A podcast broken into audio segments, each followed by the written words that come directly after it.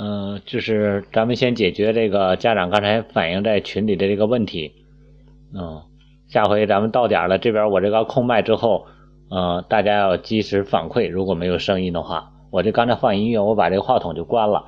嗯，那个他这个反应是我的孩子上高一，开学两个月，成绩一直在大幅下滑，发现孩子现在天天似乎是迷迷糊糊的，呃，是精神上不是生理上，没有目标，天天混日子。老师反映上课也不认真听，作业也不认真完成。老师找他谈话，嗯，认错态度是相当好，就是不改，该怎么办？从年级的四十名，哦，到年级的二百名，哦，针对这个这个情况，嗯，这个家长现在还没在呢，是吧？嗯，因为咱要解决问题的话，得把这个信息得了解的。更清楚一点，这样的话才能对症下药。呃，针对这种情况来说，它有很多种原因导致的。比如说，如果在小学和初中阶段，孩子的学习一直是由家长来操心、由家长来负责的话，那么孩子就没有独立性，没有独立性，他就没有办法在高中家长参手不了之后。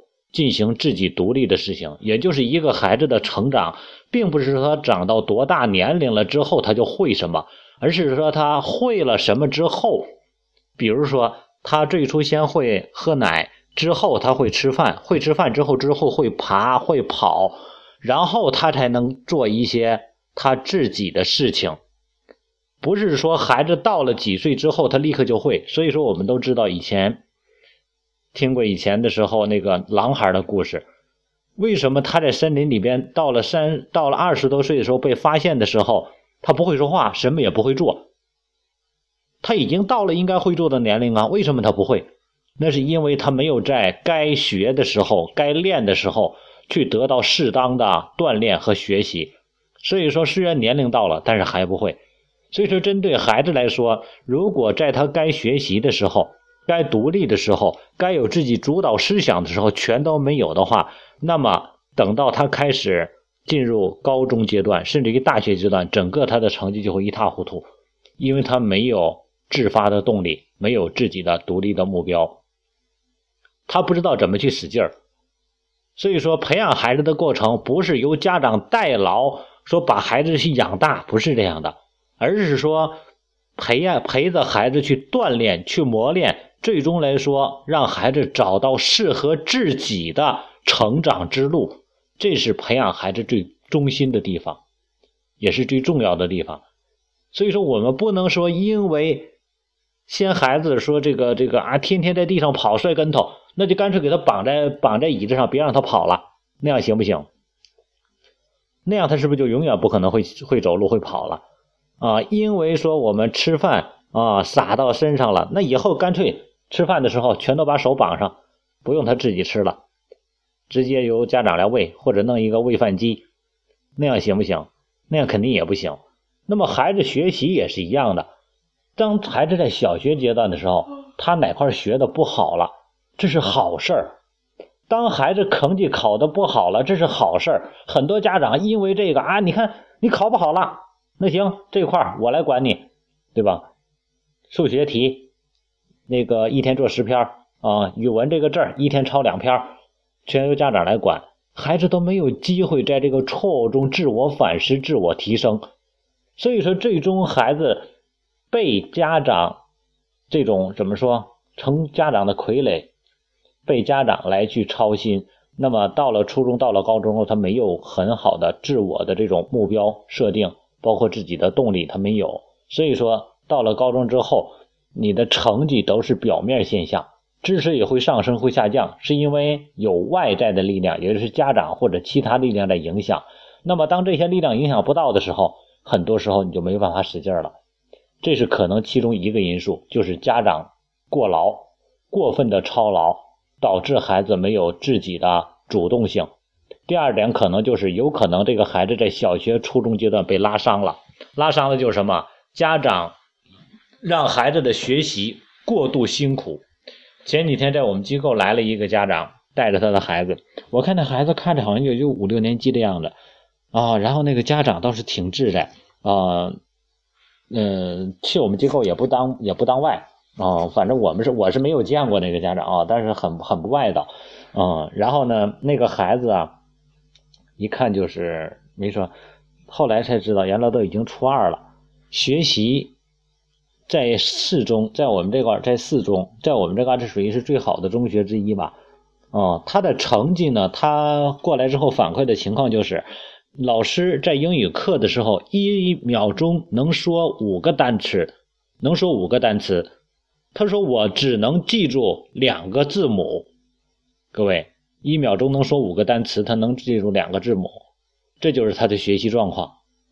也就是说，他完全能力上跟老师现有的这些东西水平上已经差距是相当的大。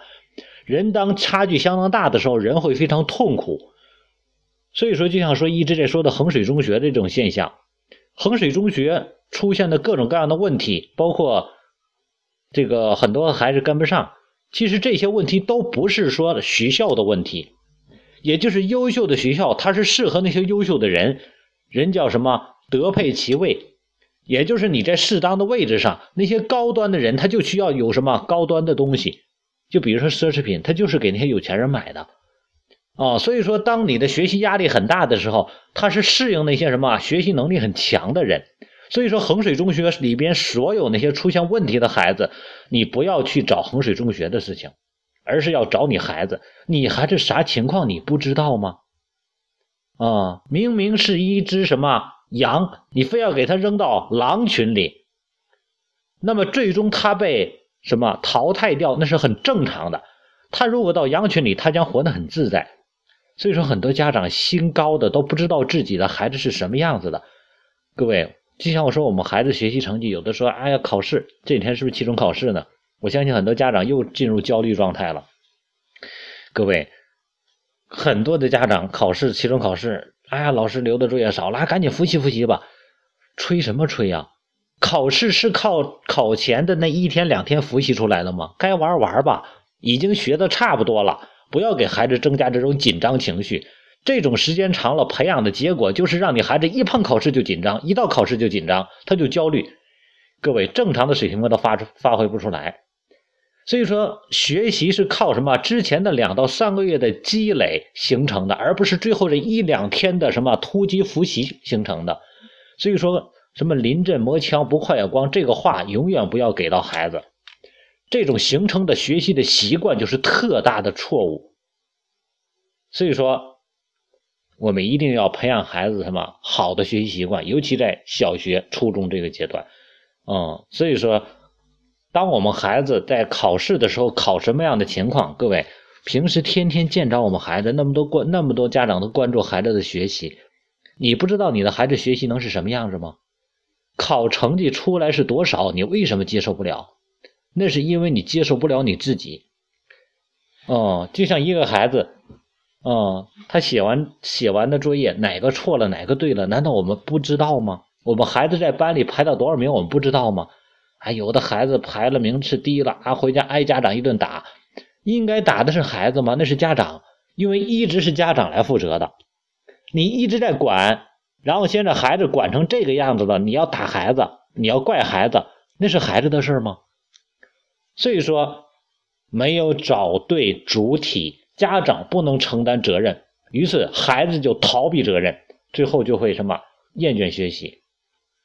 所以说，很多的小学、初中阶段，家长不知道孩子的情况，不能接受孩子的现状，给孩子盲目的加大量，把孩子的什么潜力给拉没了。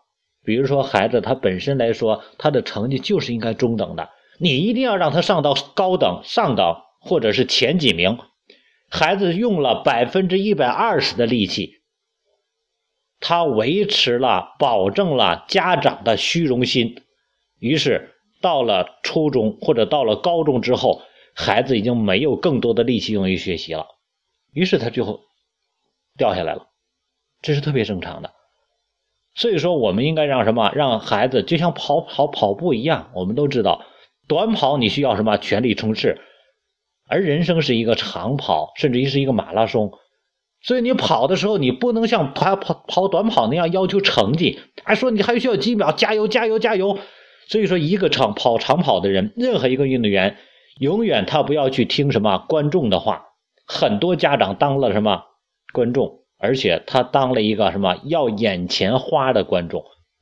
一个跑长跑的人，跑了五百米之后，身边一帮亲友团成的喊加油加油加油，超过他。各位。如果是一个有经验的运动员，他会怎么样？怡然自得，按照既有的方案、既有的速度稳步前进。他不会因为一帮人喊加油，让他去超越谁，他就去超越谁。有可能他不超越眼前他跟的那个人，而且一直他可能要跟到快终点的时候才要去超越。刚起跑就超越，那么这个人可能。太容易受外边的影响了，很难跑到终点都。碰着个人喊你就超，碰到个人喊你就加速，那么你自己都没有全盘的计划。而现实的情况是，很多的孩子他没有办法不受观众的影响，就是没有办法不受父母的影响。着急用尽全力，最终来说他怎么办？全盘的计划都会被打破，最终来说就会力尽。这是很多的情况，所以说针对刚才那个家长反映他没有什么特殊情况或者家庭变故的话，基本上就这两种因素，看是哪种情况哦，然后依据情况来去跟家长来去沟通哦。针对这种情况，成绩下滑，家长首先就是接纳。你如果不能接纳的话，你越逼孩子，最终来说就是什么牛头不对马嘴。因为你根本没有找到孩子内心的需求是什么，没没对路，所以你说的一切的办法，包括老师的批评，都属于什么？你没打到点儿上，所以说你用的劲儿再大没有用。最终来说，嗯，我看看其他家长的，我们孩子二年级的，嗯，现在不愿意写作业，一直往后拖，即使写也是边写边玩。二年级，因为是家长管的太多了，应该是，嗯。孩子的作业从一年级开始培养，写的时候就应该是什么？家长可以陪，可以那啥，不要去干预。家长应该做自己的事，安安静静的看自己的书或者做什么，啊，然后呢，写的时候孩子有问题问，家长不要马上给予回答，让孩子自己想办法。比如说孩子来问说：“妈妈，这道题怎么写啊？”啊，这个题啊，来，你把那个题再念一遍。让孩子学会什么？先审题啊，然后不会不认识的字儿，一年级、二年级不认识字儿，你可以替他来念出来，然后把这个题念完一遍之后，让他来重复一遍。啊，很多家长是直接告诉答案，那种方法是绝对的一种培养懒惰思想的，而且你告诉答案之后，他根本都不过脑。你告诉完写了之后，他下回考试也好，答题也好还会错，因为他根本不知道怎么写。嗯。没太管过，那是怎么一个情况？那个没有太管过，老呃孩子问题管吗？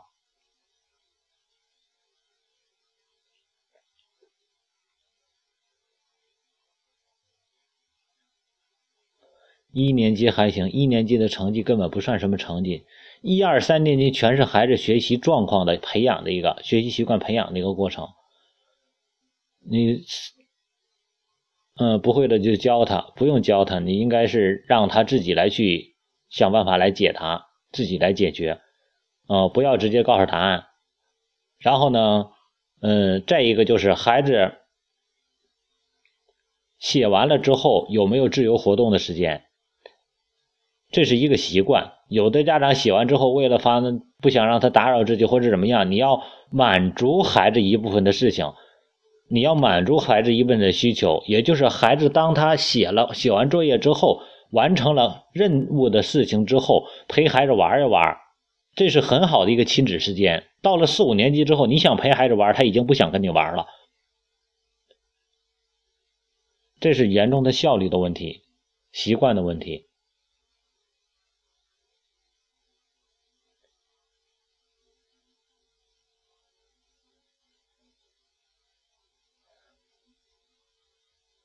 孩子二年级的作业，正常来说应该是一个半小时左右都能够完成的。写到十点钟，你看孩子是什么情况？是不会，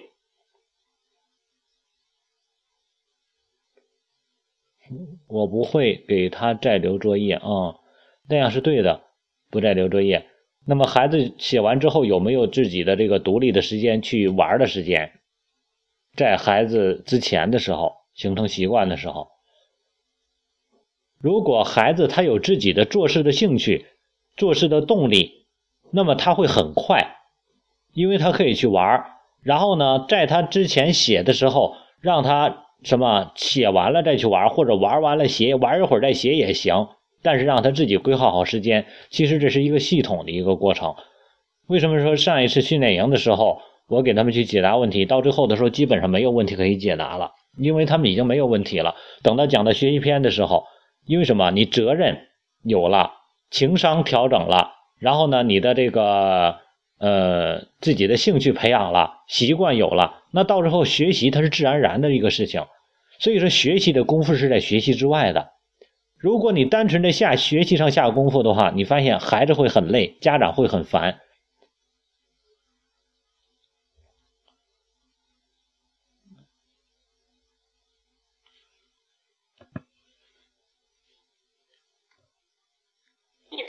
来，这个雨妈这块能说话吗？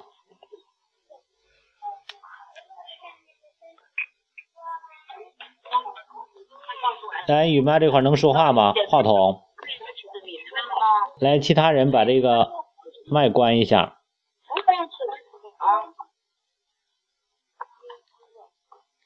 老师比那钝点往回一收，你不是还教我了呀？来，雨妈。能说吗？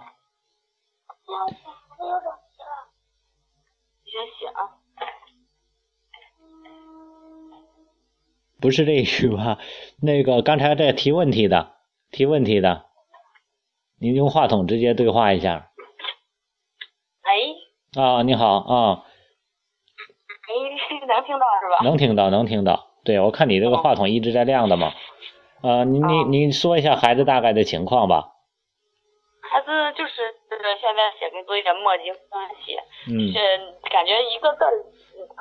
放学回来每天都说，嗯，比如说今天晚上写到十点了吧，是吧？甚至十点半。然后晚上睡觉的时候跟他说，我说你看咱这么晚了，写到这么晚了，想干嘛也干不了。你不是还想和我下棋也下不了了。明天放学回来就休休息十分钟，然后开始写作业好不好？好。我说这样行不行？咱们就按一节课四十分钟写完了，咱再休息，再写下一项行不行？行。到第二天回来之后，放学就开始。吃个这个吧，我说行，可以吃。吃完之后，我再玩会儿玩具可以。你们孩子是不是在旁边呢？等座呢。我关我关着门呢，他在外边呢。哦。我在里屋呢，他在外屋。嗯，最好，因为有些的话，家长的交流的话题最好不要让孩子在。嗯。对，是我就是就是说我把门关住了。嗯。嗯，他就这样，他然后就磨叽磨叽，然后我得做饭去啊，然后他就在那玩。妈妈，我写完饭再写，然后我也不吭声，我就去做饭。吃完饭了之后。我说那你就赶紧写吧，嗯，孩子想再玩会儿，因为我还有个小宝呢，不是？我感觉自从生完这个小宝以后，他就开始这样了。之前的话，之前上学期上学一年级下半对一年级下半学期的时候，这就反映他学习成绩有有所下降。嗯。那会儿写作业。就是去年寒假的把那个暑假作寒假作业那个寒假生活一直到开学头一两天才写完了，就是不想写。那你这跟习惯有一个直接的关系。是啊，我说这现在。你现在有有些东西啊，不是在学习上拉出来的，而是在生活中，也就是生活中做事情。我在训练营的时候讲座时候，我也提过一些，呃，比如说针对我们孩子，其实原来动作也不是特别快。但是呢，我会给他做，学会给他做一些计划的事情。然后呢，计划不是我来做的，而是一起来做的。比如说，咱们那个周末了，咱准备做什么？做六件事情。比如说去吃那个那个披萨呀，或者是然后去那个参观呐，然后呢去买东西啊，等等几个内容。然后呢，但其中肯定得有你学习的内容吧。对吧？假期你肯定把学习完成了。如果你学习，我问我会跟他去商量。我说，你看你的学习这个作业这些东西，你需要多长时间完成？你自己来设定时间啊。他说得四个小时，那你四个小时来完成。完成之后，然后咱可以在四个小时之后设定下一个事情，大概比如说用两个小时，然后再下一件事情用三个小时，再下一件事情几个小时。那么把这个流程设定好了之后，然后按这个计划，你看还有什么想做的？啊。然后我把这个计划设好了之后，那就按这个执行。如果他写不完，那意味着时间就往后拖，他这个事情就有完做不了的事情，那就往下删减，哪个做不了？这个事情是所有的跟培养孩子过程不是一天两天培养成的。所以说，当有这么两三次这样的事情之后，他自己就知道着急了，因为他知道，如果他第一件事情完成不了，那下一件事情就要被什么删掉，或者是往后推。推的话，总有需要去掉的事情，对吧？所以说，时间观念不是家长给孩子的，而是孩子自己意识到的。嗯，能理解吧？所以说，你看，像你晚上这个事情，我觉得你们孩子在之前的时候。他写作业一定也一直没有形成快的习惯，他从来没有去形成这种习惯，而且在写的过程中，你没有有效的去指引他。比如说，当孩子今天写完了之后，尤其在一年级的时候，他可能用一个半小时或者两个小时写完，写完之后，你要去点出他这个整个这个完成的过程中哪些是亮点。比如说，妈妈发现你这一篇作业里边哪几个字写的是特别认真的。妈妈发现今天你的作业的速度比昨天提快了十分钟。当你发现这些亮点的时候，通过半年到一年的时间，你的孩子他会自动自发的把很多东西会改掉，能理解吧？因为优点被不断的去提炼，于是他不断的去知道什么方向。为什么讲赏识教育？赏识教育就给孩子方向的。而你一直在放纵他，你没有去抓这些细节，你总在去什么用要求的方式啊，然后或者是用宽容的方式。所以在我的情商里边讲说，这个情商控制的话，一般有几种方式。像您这个刚才你说话这种方式，有点接近绵羊式，就是什么都可以啊，你放纵的是挺多，但是你没有有效的规则。对，我觉得现在我就是有点太太，可能就是就像你说太放纵了。对。啊，你没有有效的规则。说一下，就是你说的定定那个事，定计划的这个事儿是吧？嗯。你比如说，你我以前也给他定过，我们上暑假的时候吧，他暑假作业不想写，然后我说，我当时给他买了一本那种，他特别喜欢找那种叫什么，反正就类似于找迷宫那种书吧，他就想找那个是吧？嗯。把他排到里边了也，然后这一项做完了之后做一项这一项，就像你说的，这项没有做完，时间就消耗是吧？嗯，时间往后推的话，比如说其中一项就得删删减掉吧。嗯，那你说你就定了那个顺序的话，比如说第一项是，呃，先玩什么东西玩了半个小时，然后第二项是写作业，或者是第一项是写作业，第二项玩。但是如果是一把写作业的事情，这是必须要做的嘛？嗯。呃，推，呃，到时候你如果该删减的话，你是按照这个顺序就是来，还是说这个排列的这个计划顺序可以颠倒呢？这个定完了的顺序，因为有些事情它是必须在这个时间做的，比如说你吃披萨，你肯定就得是中午做，对吧？啊，他有的是按这个时间是变不了的，然后这个时间没有了，他就做不了这个事情了，能理解吧？然后有的其他的东西，咱没有必要特意为了惩罚孩子而去删减某些孩子想做的事情，这种是很伤很伤心的。所以说，其他的就是随机性，孩子依他的意愿来走。但是最终还是有损失的，因为你时间磨蹭没了，肯定就有损失的。所以说，我们培养孩子、教育孩子，并不是为了让他感觉痛苦来去教育他，而是让他自己去体会。所以说，不要特别急于说是逼迫孩子怎么样。所有的教育应该是无痕的，这种是孩子感觉舒服，家长也不用去焦虑。所以说，今天你想去调节孩子，是因为孩子之前的很多的习惯没有形成。所以现在你去改，你怎么改，孩子他都觉得别扭，因为他已经习惯这样了。他现在不是不想快，而是他想快，他不知道怎么快。所以说，很多家长当孩子出现这种情况，总觉得说你咋就不愿意快点写呢？他不是不愿意。所以说，我们很多时候沟通的时候，先要站在孩子的角度，他已经习惯了这样去写。他没有什么其他的更好的方法。如果孩子有家长这样的同样的能力，他就不叫孩子了。所以说，我们先得接纳孩子的这种状态。嗯，能理解吧？说我现在需要应该怎么做呢？啊，那你就跟跟跟孩子去沟通吧。啊，你看，就把这个实际情况说一下。而且我不知道你们为什么孩子可以写作业写到十点。嗯，因为二年级包括三四年级，孩子在九点之前是应该去睡觉的。最晚也不能超过九点半。嗯，这是。那其实作业也不也不多，我不是他爸爸不经常在家是吧？晚上我带着他俩，他然后我得先把那个小家伙弄睡了，然后他自己在那写。等我出来之后，他一般就在那一边写一边抠抠手啦，弄弄这儿啦，甚至就跑一边在玩。然后了，我就你先要这么说吧，你先要定立明确的规则。嗯，你的规则必须得是明确的。比如说，在你家里边，你孩子可以做哪些事情，责权利他们是一体化的。他有什么责任？他有什么权利？啊，他有什么会获得什么好处？就是说玩也好，或者干什么也好，对吧？他得是清晰的一个圈子，而不是不能出现残缺，否则的话，他就是不是完整的。所以说，你要让孩子明白，不是完全有惩罚，而且要有利益的，也就是利好，对他有好处的。所以说，你要明确的一点，比如说规则来说，孩子必须最晚不能超过九点半，写完不写完必须睡觉。没得商量。但但是但是你说的这个，但是第二天到学校之后，老师顶不让他把学他他作业在学校。那你说现在来说，如果说孩子写不完作业是谁的责任？是他他自己的事儿啊。为什么？是的。那他的习惯是谁培养的？今天这么说吧，一个孩子他出的所有的问题全是家长的责任，谁照顾的孩子就是谁的责任，这就是责权分离。是啊。所以说，家长不承担责任，孩子他就会想办法逃避责任，因为他跟家长来学的。你说孩子是不是一直你照顾的？照顾到现在，孩子每天写作业写这么晚，然后你说今天孩子写不完作业是他的责任，那么今天写到十点，明天明年就能写到十一点。你说到了四五年级，他得写到几点？那这个是谁培养的？一个孩子写作业写一篇写的很乱，家长把一本全撕了。为什么要撕了？是因为家长认为你为什么写这么乱？那么当孩子写第一个字写的不好的时候，家长干什么去了？所以说这个责任应该是家长来去承担。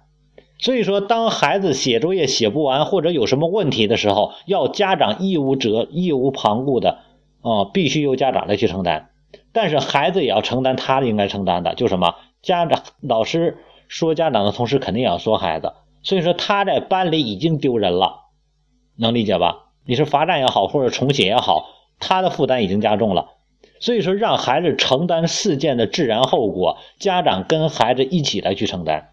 你不承担这个结果，那家长就始终去承担痛苦，因为你没有承担责任。你再说一下。嗯嗯，好教练。嗯嗯，他有一次不是作业没有完成呀？嗯。是个周末的作业。那两天就是不想写，嗯到星期天晚上写，写完之后最后没有写完，没有写完，嗯，然后呢，他们老师一般就是让组长检查，你想想二年级的小朋友，组长检查他肯定不知道小朋友具体完成多少，是不是？嗯。然后我就看老师发了个短信，我就说孩子没有完成作业，哪一项没有完成，让老师检查一下。嗯。然后老师检查完之后说，让他中午回来补上，然后中午带着作业回来了，中午写。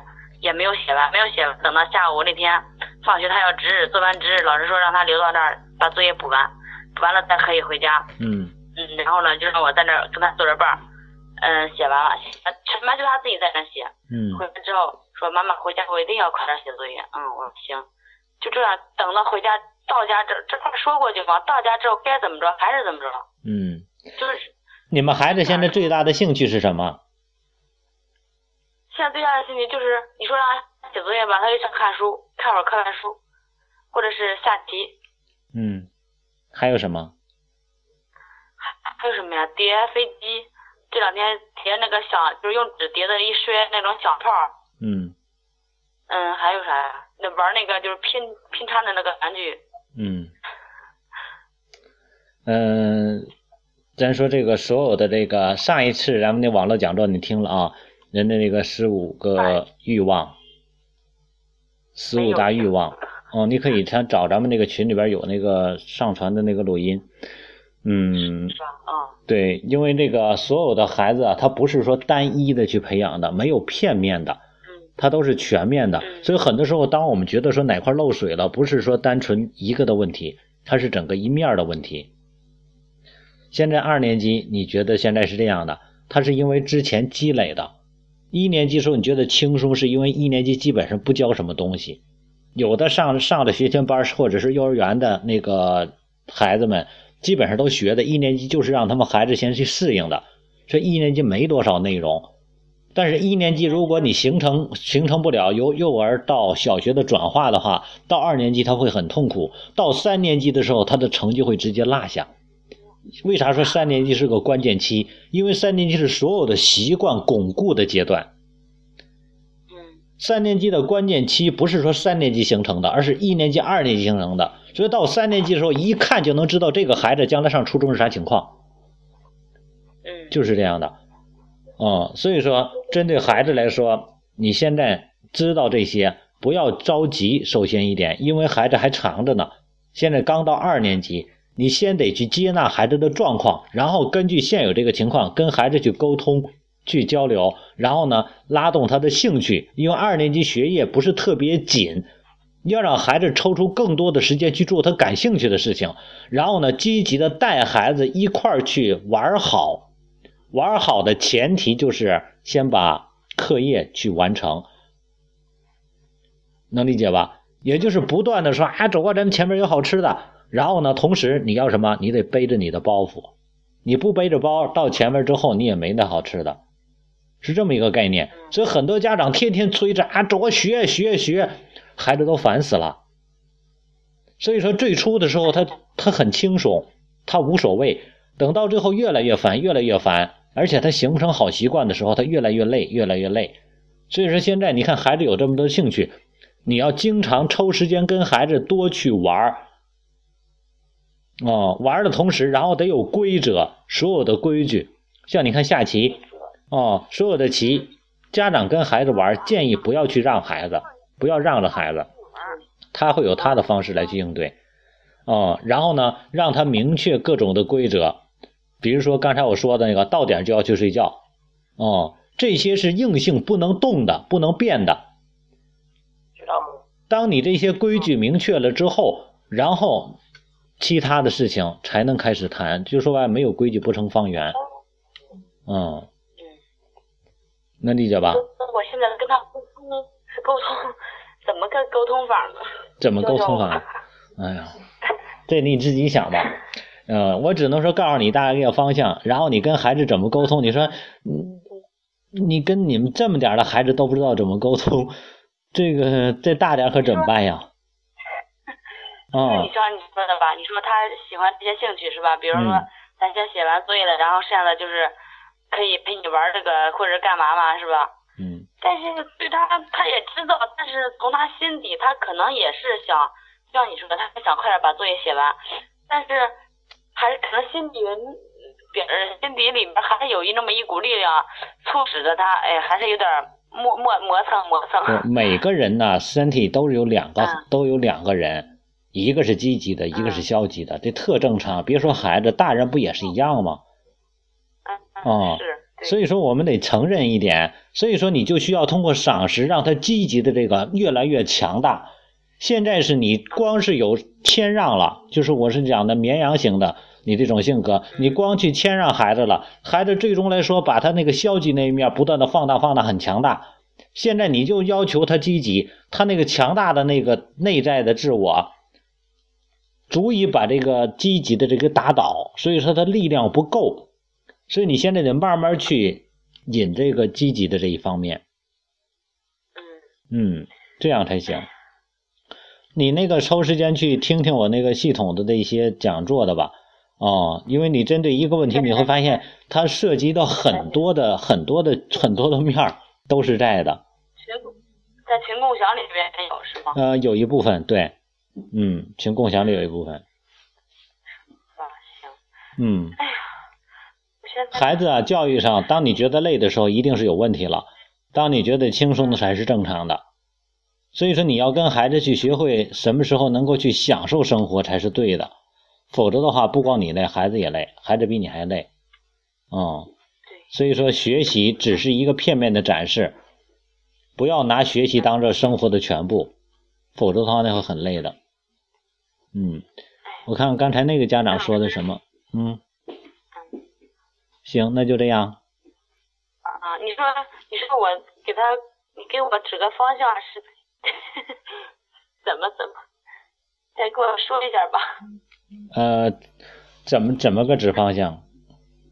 你说给我我引导他，就是给我我给孩子沟通方向，你再给我说一下。沟通方向，嗯，首先你先了解孩子吧，先了解孩子现在的状况，他是差在哪一块儿？你说，你看那个妈妈觉得，呃，现在那个你写的这个作业的时间是不是有点太长了？啊，你看妈妈有什么可以帮到你的？你自己觉得怎么才能够提上来这个？你先问孩子，啊，然后呢，再者就是现在这个睡觉的时间，这样肯定不行。也就是你的性格应该是比较对孩子偏柔了，你必须得建立规则意识，啊，然后能理解吧？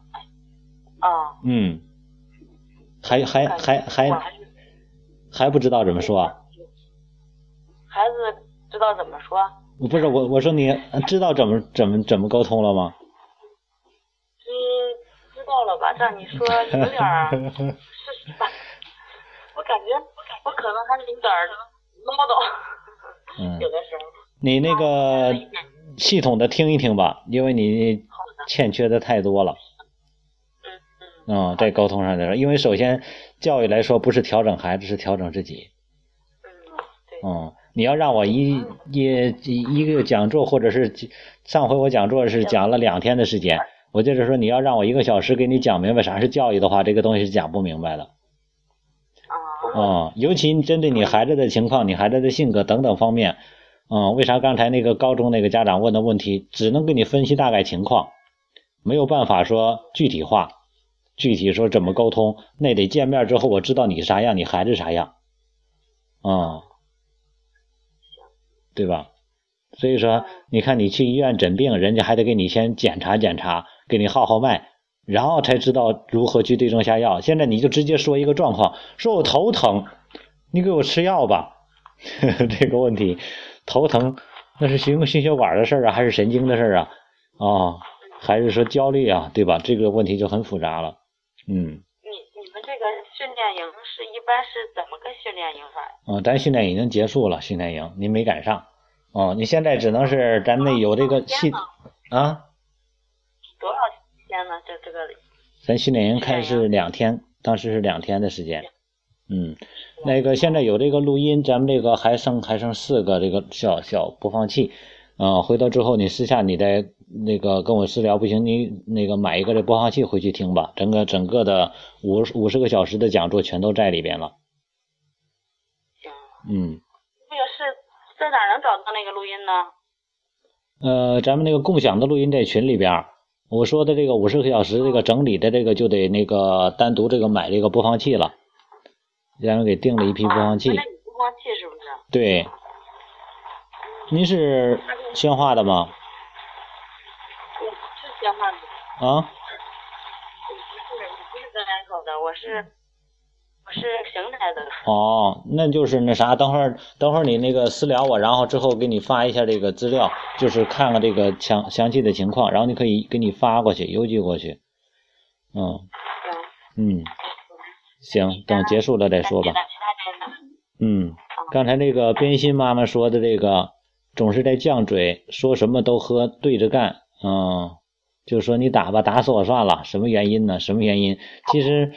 变心妈妈在呢啊啊在呢，嗯，你们孩子一直你管得很严，嗯，这个在我们这个上课里面我们就知道这种情况，啊，所以说你这种情况，因为你在这上课的时候，其实你听的这个讲座也不是很多，咱们中心的有的东西你跟的也不是特别特别紧，所以说你们孩子这种情况啊，其实我们在班里边已经感觉到了，因为你一直在压制孩子。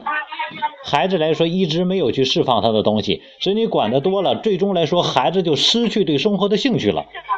上一节课你也听了，所以说，所以所有的这些欲望都被压制的时候，最终他活着就觉得没意思。我看看，先不说那啥，最起码今天写的有这个顿的这感觉了啊。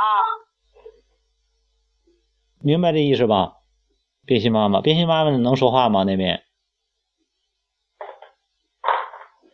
所以说，为啥有的人就是觉得，有的孩子就就就感觉，有的家长感觉说，我们孩子，你看平时都都觉得也挺好的，然后呢，就是可能捣乱，然后碰啥就是碰那股犟劲儿，就可啥也不听的，其实都有背后的因素的。哦，因为你一直按你的方式去要求他，他没有得到尊重。当我们不尊重孩子的时候，孩子到一定程度，要么反抗，因为他不反抗没得活路了；要不然就是什么逆来顺受，反正我啥也我啥也做不了，干脆我就啥也不带干了。然后家长说：“你咋不能去积极点？你咋不能做这个呢？”哎，你让我做我就做吧，反正就是应付家长。啊，反正我自己也也没法做主，对吧？我就应付，然后到最后再大一点，就是什么啥也不想干，啥都没兴趣，就是这样的。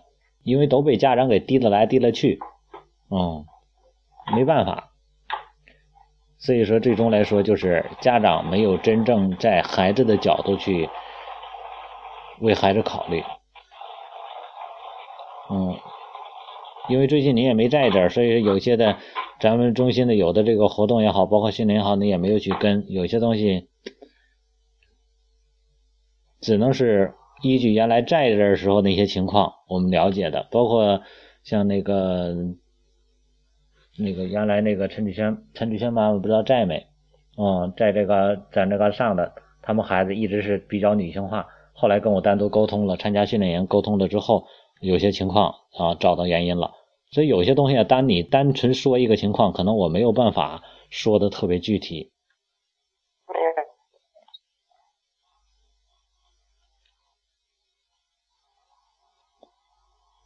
嗯，这个是谁？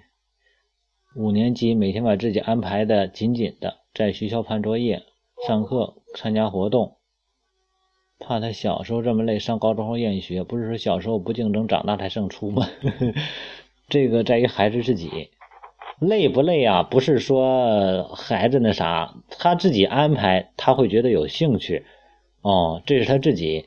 所以说，所有的孩子的经历其实都是财富，但是只要不是他主体的，对孩子的时候，未来都可能会反复。什么叫不是主体的？比如说家长要求他做什么，啊，那种就会很糟糕。当孩子自己想做的时候，这是他的经验和体会。也就是他自我在成长，这种是感觉最好的，所以让孩子多体验没问题。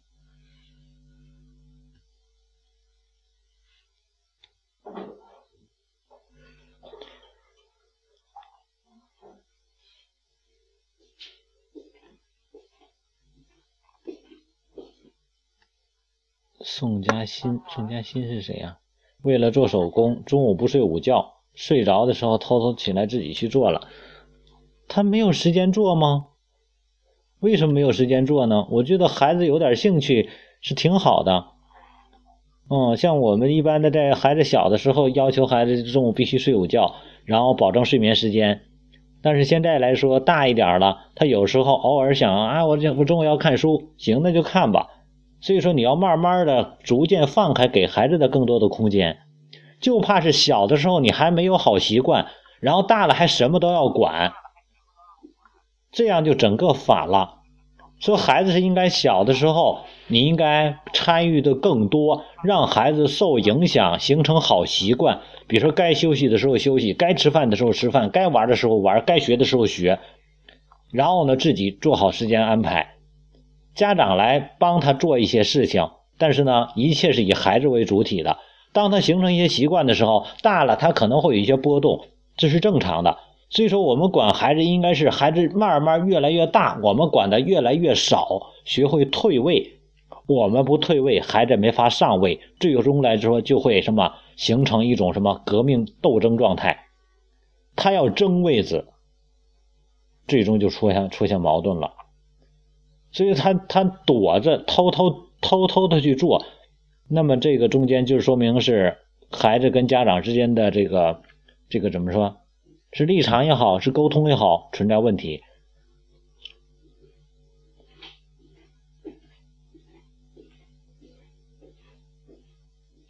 嗯，还有什么？咱们今天就是成解答问题了。嗯，反正我也本身也没想太讲什么，只想讲一个话题，因为最近我感受最深的一点，嗯，就是这个也是很古老的一个故事了，很早以前的一个故事，说国王啊，他觉得要为老百姓去着想，要做点实事儿。然后呢，他就召集所有的大臣，把所有大臣召集在一块儿。他说：“我觉得我们应该让老百姓获得更多的实惠，变得更加的聪明，获得更多的幸福。要获得幸福，一定需要智慧。所以说我决定，在我的有生之年，我要做一个影响千秋万代的事情，那就是我要集合全国最多的智慧。”在一本书上，啊，然后呢，他就让所有的大臣说：“你们去找，把所有的智慧全给我收集起来，然后写在一本书上，然后我要让所有的老百姓都读到这本书，都获得幸福，获得快乐。”然后呢，那大臣就去了。一年之后，然后呢，上朝来回复说：“英明的国王，我已经把所有的智慧整理到一本书上了。”说那么书在哪儿呢？说在后边，拿小车推过来，厚厚的一个，因为是一本书嘛，那本书只能是很厚很厚很厚。那国王一看啊，这么厚，这么厚的书谁能看完呢？那老百姓他看不完呢。说不行，太厚了。说你要精华，给他再精华，嗯，你给我缩短，缩缩缩小，嗯，给我压缩。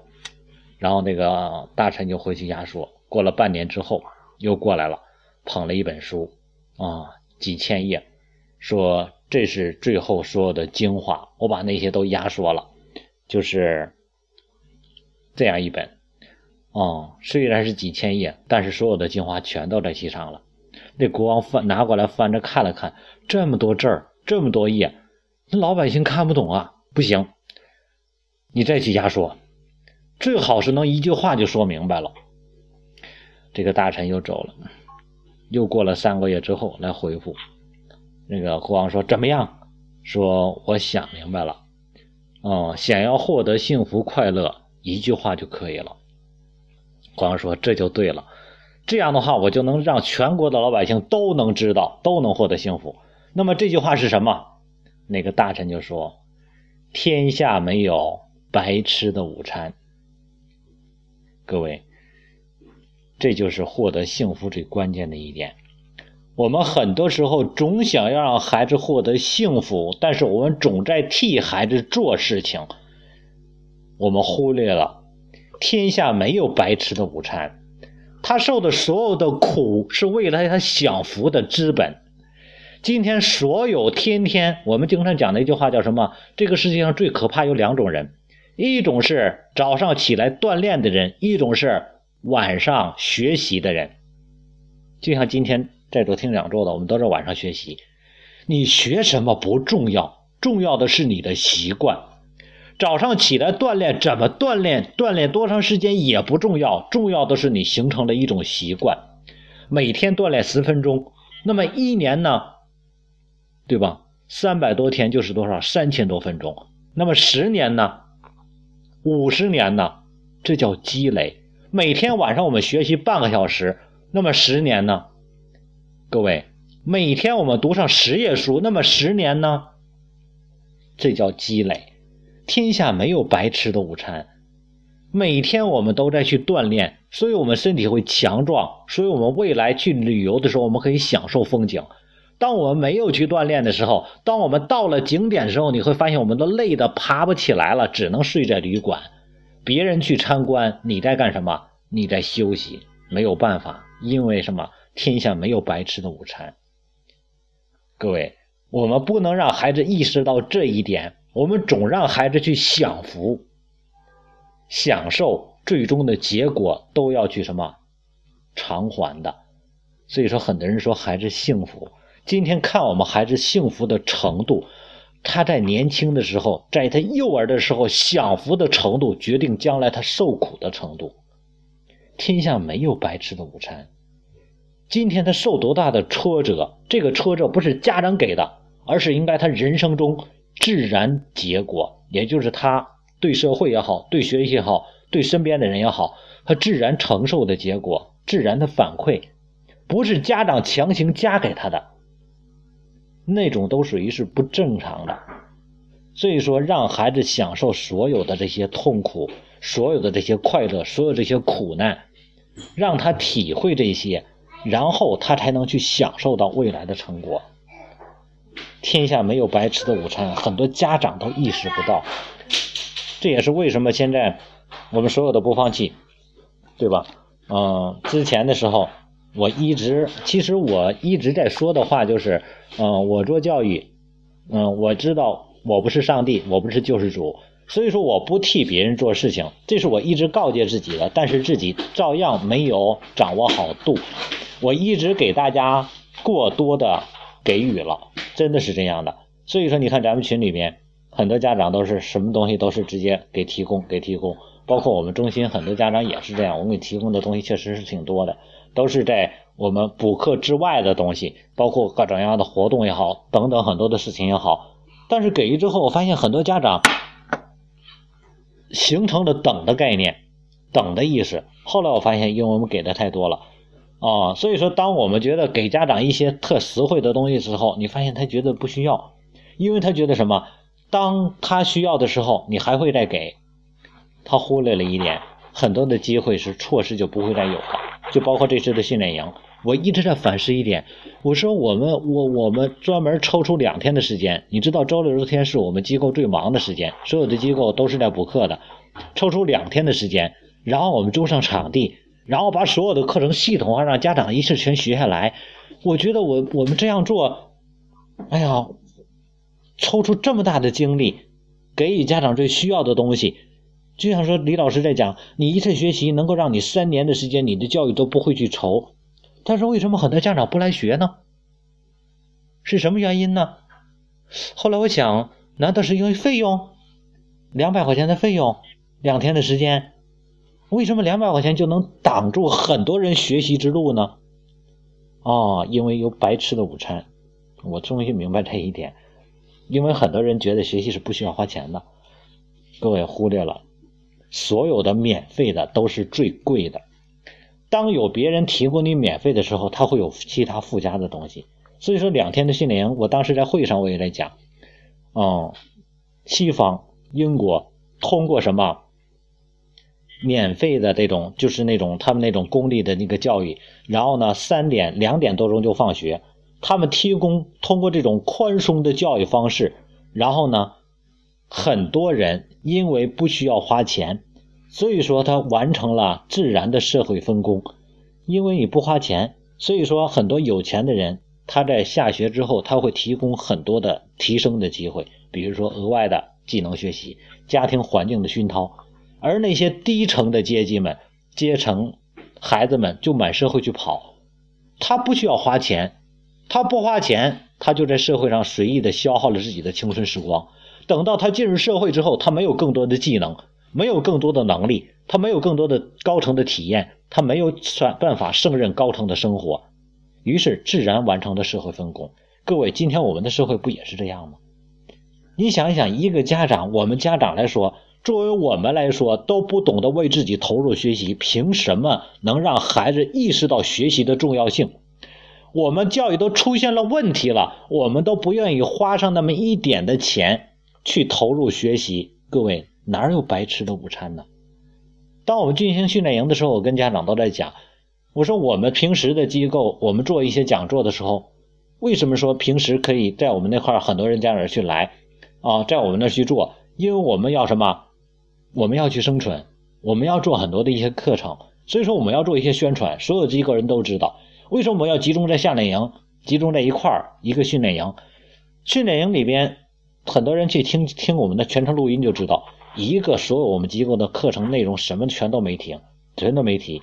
因为在机构里边，我们要做课程的话，做一个免费的讲座的话，我们需要占用课程的时间，我们要去宣传课程，前后占用，然后包括要引导家长的感，家长的什么这个情绪也好，包括家长的观念也好。所以说我讲一个情商篇，我需要引导二十分钟的观念，然后我需要应应场，然后需要做一些介绍，需要一个主持，前后就占用了四十分钟的时间，一个多小时的时间占用了四十分钟，剩三十分钟跟你讲主题，能讲什么？讲不完。两天的训练营的时间，我只用了一部分，一部分的时间来去引导，没有其他的宣传，没有其他的广告，哦，然后呢，一个小时的引导之后，每一个主题全都用了一个小时来去讲，讲的非常的透，我自己都感觉非常的好，但是很多家长没有收获到，哦，然后后来之后结束之后，我想着说，真这个东西既然我有录音，给到大家吧，给到大家怎么给啊？给到需要的人，啥叫需要的人？然后我从网上给订购了一批这个播放器，基本上是四十多块钱订回来的，然后拷到卡里，装完之后我说五十块钱一个吧。后来发现很多人觉得不需要，哦，那挺好，不需要，然后我就提到了一百。所以说，如果家长们你现在想需要的话，一百块钱一个，外地的不偏远地方我可以给你邮过去，因为我要什么？我要挣四五十块钱，原来是。多钱来多钱给的，我发现很多人不需要，哦，等到下一批我再进的时候还会再涨，因为什么？不懂得为学习投入，投入的越少，你发现他的收获越小。都不懂得为学习投入的人，他怎么可能去珍惜？这是我意识到我给予最差的一点，也就是我我弄错了，我给免费的就是错的，因为有价值的东西。你得要让他懂得珍惜，怎么懂得珍惜？就是他觉得痛，他去花费了，去投入了。很多家长在学习上来说，为什么他懂得开始去全心投入去学习家庭教育？是因为他的孩子让他痛苦了。一个初中的孩子，一个高中的孩子，他孩子现在整个完全叛逆，完全不学，甚至于厌学，甚至于辍学了。你发现他找你来几千，他都愿意花，为什么会这样？中考了，高考了，几万他都花，为什么？因为痛。所以说，现在阶段你花的，人说在幼儿园阶段花的一分钱，呃，花的一块钱，相当于在高中时候花的五千块钱，相当于在初中时候花的多少？三千块钱，相当于在小学阶段花多少？五百块钱。这就是你在幼儿阶段孩子幼儿阶段花的一块钱。那么现在在小学阶段，你花的一百块钱，相当于在初中的时候多少？将近五百到一千块钱，到高中时候就相当于五千到一万块钱。各位就是这种比例的，但是很多家长不懂得给自己去投入，所以说为什么在这块去讲这个故事，对吧？天下没有白吃的午餐，我现在真正开始意识到，之前一直是过度给予了，所以说。家长自己反思一下，我们自己在学习上的投入是不是太过吝啬了？嗯，我想一想我自己，其实在学习上是投入很大的，但是呢，一直在想办法给大家提供免费的学习，这真的就是错误。所以说，哎呀，害了大家。大家自己想一想吧，需要的可以私联联系我，给大家学习这些资料。嗯。现在是这个播放器一百块钱一个，还给你们包邮，多好啊！本地的也一百，不包邮，自己来取。嗯，咱们今天没别的内容了，已经到点了，咱们看看